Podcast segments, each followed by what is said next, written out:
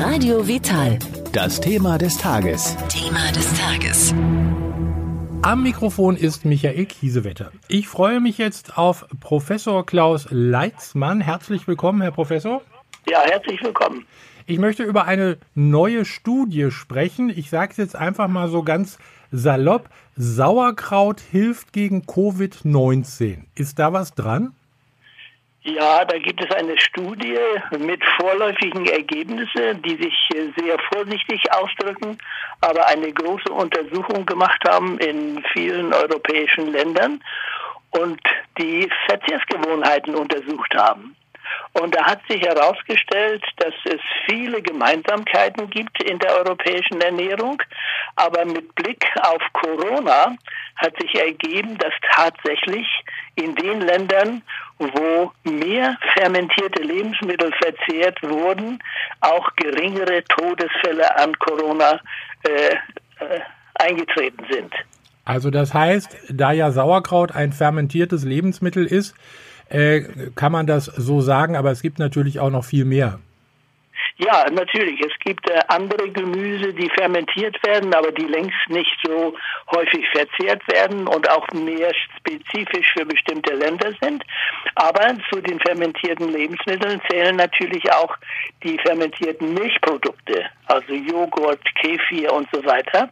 Ja. Und da gibt es auch eine ganze Reihe von Ländern, die mehr dieser Produkte verzehren als äh, zum Beispiel wir Mitteleuropäer, das sind mehr die Süd- und Südosteuropäer, mhm. also die Bulgaren, Rumänen, Griechen, die essen mehr ähm, fermentierte Lebensmittel. Und auch diese Länder haben eine äh, signifikant niedrigere äh, Todesfallrate an Corona. Und das vergleicht man mit den Ländern, wo weniger fermentierte Lebensmittel verzehrt werden und da sind eben die Todesfälle höher. Und die europäischen Länder, äh, die man untersucht hat, die da in Frage kommen, das sind äh, Belgien, äh, Frankreich, Spanien, ne, da war noch ein Land.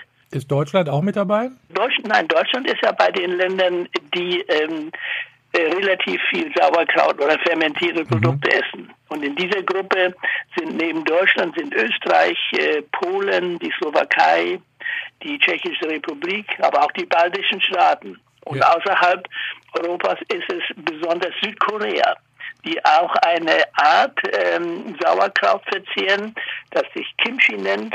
Und dieses Kimchi wird nicht aus Weißkohl oder Spitzkohl gemacht, sondern aus Chinakohl. Mhm. Aber der Prozess ist der gleiche und die Inhaltsstoffe eben auch. Und darum geht es eben letztlich, welche Inhaltsstoffe sind in diesen fermentierten Lebensmitteln ähm, vorhanden, die man heranziehen kann, um eine Erklärung für diese sehr interessante äh, Erkenntnis zu finden. Ja, Kimchi ist ja auch ganz bekannt, äh, ja. bisschen scharf.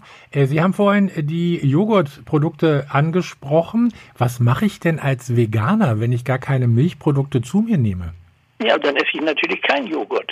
Aber Sauerkraut genügt, ja. Sauerkraut ist vegan, das stimmt. Ja, ja, und deshalb, ich meine, ähm, wenn man die Statistik sieht, dann ist man ja erschrocken, wie wenig Sauerkraut eigentlich gegessen wird. Aber im Vergleich zu diesen anderen Ländern, die ich genannt habe, nämlich äh, äh, Belgien, Frankreich, Italien, Spanien, auch die Schweiz zählt dazu und Großbritannien, mhm. ähm, äh, wird bei uns doch mehr äh, an fermentierten Lebensmitteln verzehrt. Ich habe hier in der Studie stehen, wenn ich fermentiertes Gemüse etwa ein Gramm am Tag äh, zu mir nehme, dann verringerte sich das Mortalitätsrisiko für Covid-19 um 35,4 Prozent. Das ist eine ganz schöne Summe. Ja, das ist natürlich erstaunlich.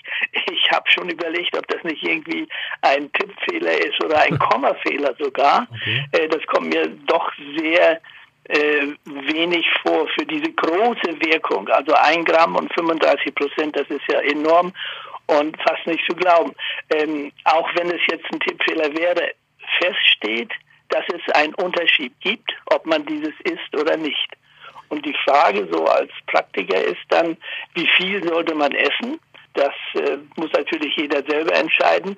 Ich esse schon, also um mal von meiner Ernährungsweise zu sprechen. Ja. Ich esse täglich eine kleine Portion Sauerkraut. Denn man kann Gesundheit nicht auf Vorrat essen. Man muss das jeden Tag richtig machen. Also man kann nicht jetzt ein Kilo Sauerkraut essen und dann sagen wir, im August esse ich wieder ein Kilogramm. Jeden Tag ein bisschen. Das gilt auch für andere Lebensmittel, die besonders gut sind.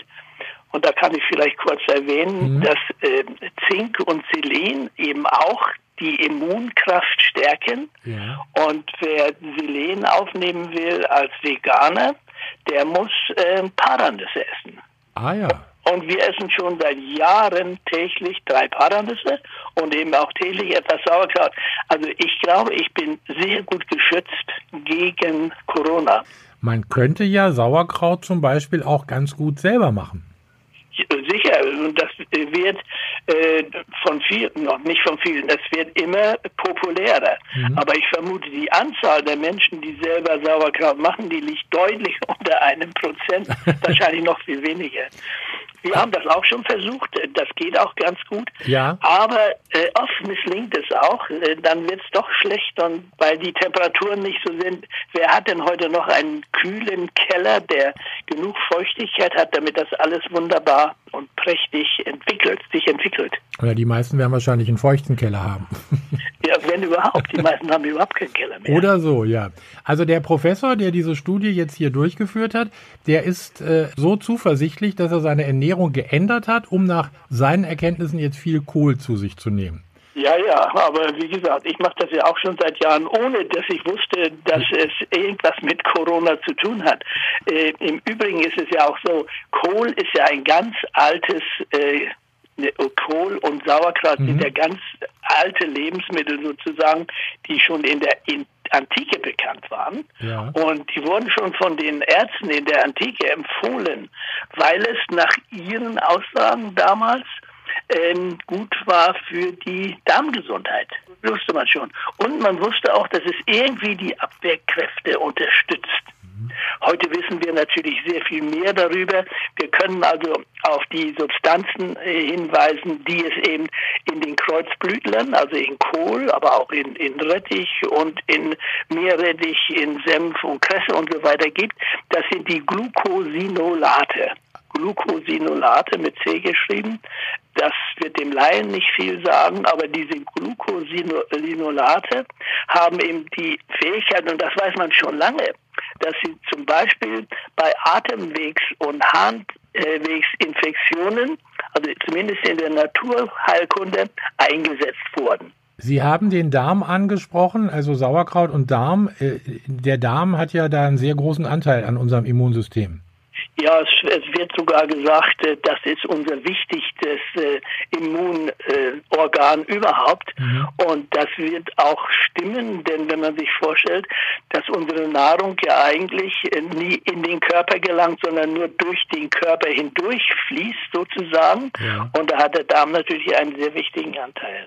Und der Darm ist darauf angewiesen, dass er besonders viel an Ballaststoffen bekommt. Und die sind natürlich im Kohl enthalten, Ja. wie in vielen anderen pflanzlichen Lebensmitteln auch.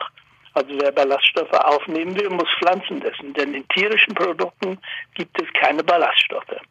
Das war jetzt ein gutes Schlusswort. Professor Klaus Leitzmann, ich bedanke mich bei Ihnen für diese Informationen und ich gehe mal davon aus, das wird jetzt auch nicht das letzte Mal gewesen sein, dass wir zusammen gesprochen haben. Vielen herzlichen Dank. Ja, gerne.